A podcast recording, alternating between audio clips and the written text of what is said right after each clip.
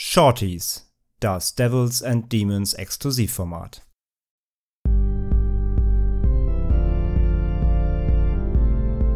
They're coming to get you, Barbara. They're coming for you.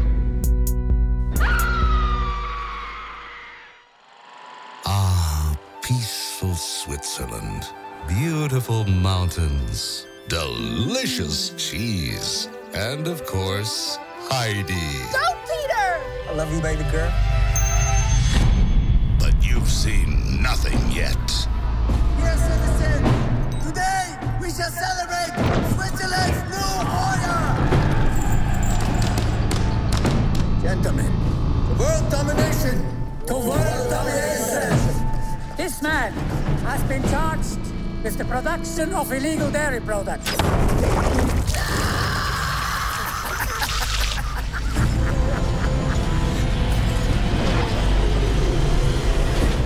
Now, the girl from the Alps is back.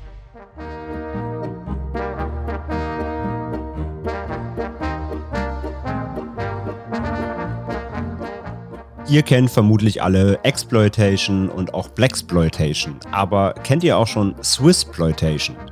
Was als absurde Crowdfunding-Idee begann, ist nun tatsächlich ein 90-minütiger Film geworden, der am 24.11.22 sogar limitiert in den deutschen Kinos startet. Matt Heidi reiht sich in die gewollt trashigen Grindhouse-Produktionen der Marke Iron Sky oder auch Sky Sharks ein. Und wo die meisten neben ihrer Kernidee aber gar nicht so viel zu bieten hatten, fällt hier schon nach weniger Laufzeit auf. Es zünden tatsächlich mal einige der Gags, die Splatter-Effekte sind ziemlich cool und die aktive Unterhaltung überwiegt vor dem Fremdscham. Das bedeutet jetzt nicht, dass ihr nicht hin und wieder vor Cringe im Sitz versinken wollt, aber Matt Heidi schafft es tatsächlich, aktiv Grindhouse zu sein, ohne zu gewollt zu wirken. Und das ist wirklich immer ein schmaler Grad, den die wenigsten dieser Produktionen hinbekommen. Da wird dann meist versucht, mit Ach und Krach über die Laufzeit zu retten, was eben irgendwie zu retten ist. Denn die Scripts sind eigentlich nie wirklich gut. Das ist hier nicht anders, denn über die komplette Laufzeit kann der Film die Aufmerksamkeit nicht halten. Es wird hier und da schon etwas langweilig zwischendurch, muss man ehrlich sagen. Auch so manche Obszönitäten sind zu erzwungen, wenn zum Beispiel einem Kommandanten namens Knorr ein senfgetränktes Würstchen von Fräulein Rottweiler rektal verabreicht wird. Die Story passt ohnehin auf einen Bierdeckel. In einer dystopischen Schweiz, die unter die faschistische Herrschaft eines bösen Käsetyrannen gefallen ist, lebt Heidi ein einfaches Leben in den Schweizer Alpen.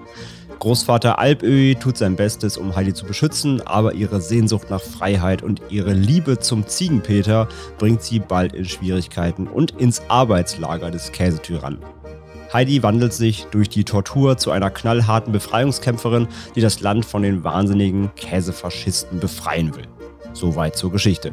Das ist alles genauso stumpf, wie es sich anhört und soll es auch sein. Spaß macht's aber trotzdem, wenn die Käsefaschos die Gefangenen in ihren Gulags auf Laktoseintoleranz testen, weil jeder, der keinen Käse essen kann, es nicht wert ist zu leben. Frivole Momente und Schlüpfrigkeit dürfen in einem solchen Film natürlich auch nicht fehlen, weshalb viele Bedienstete des Tyrannen oben ohne rumlaufen müssen. Der Tyrann selbst wird übrigens von niemand Geringerem gespielt als Caspar von Dien, den die meisten aus Starship Troopers kennen dürfen, ja, Ricos Roughnecks. Ansonsten findet man in Mad Heidi aber kaum Cameos. Vor allem angenehm ist hier mal, dass nicht alle fünf Minuten irgendein deutscher TV-Z-Promi durchs Bild hüpft, wie es eben die genreverwandten Filme oft gemacht haben. Dafür gibt es aber zahlreiche Filmreferenzen, mal mehr, mal weniger subtil. So wird man den besagten Starship Troopers referenziert erkennen, ebenso wie Gladiator und viele weitere. Teils sind die Referenzen wirklich charmant und haben mir zumindest ein Grinsen aufs Gesicht gezaubert. Blutig wird es dann natürlich auch, wenn Köpfe zerplatzen oder abgehackt werden und das Blut nur so raussprudelt. Natürlich auch alles vollkommen überzogen und comichaft und albern. Die Effekte sind aber wie gesagt ziemlich cool und ordentlich umgesetzt für so ein Projekt. Wer sich einen Film wie Mad Heidi anschaut, weiß ja eigentlich, worauf er oder sie sich einlässt. Wer also Spaß mit Käsewortspielen und Sprüchen wie Rest in Cheese Bitch hat, überzogenen Gore und Qualitätstrash mag und auch mal manche peinlichen Momente irgendwie weglächeln kann, der ist bei Mad Heidi eigentlich gut aufgehoben. Er ist unter all den gewollten Grindhouse-Produktionen der letzten Jahre auf jeden Fall der beste. Ich vergebe drei von fünf Sternen auf der Käseplattenskala. Das war's für dieses Mal. Danke fürs Zuhören und eure Unterstützung und auf bald.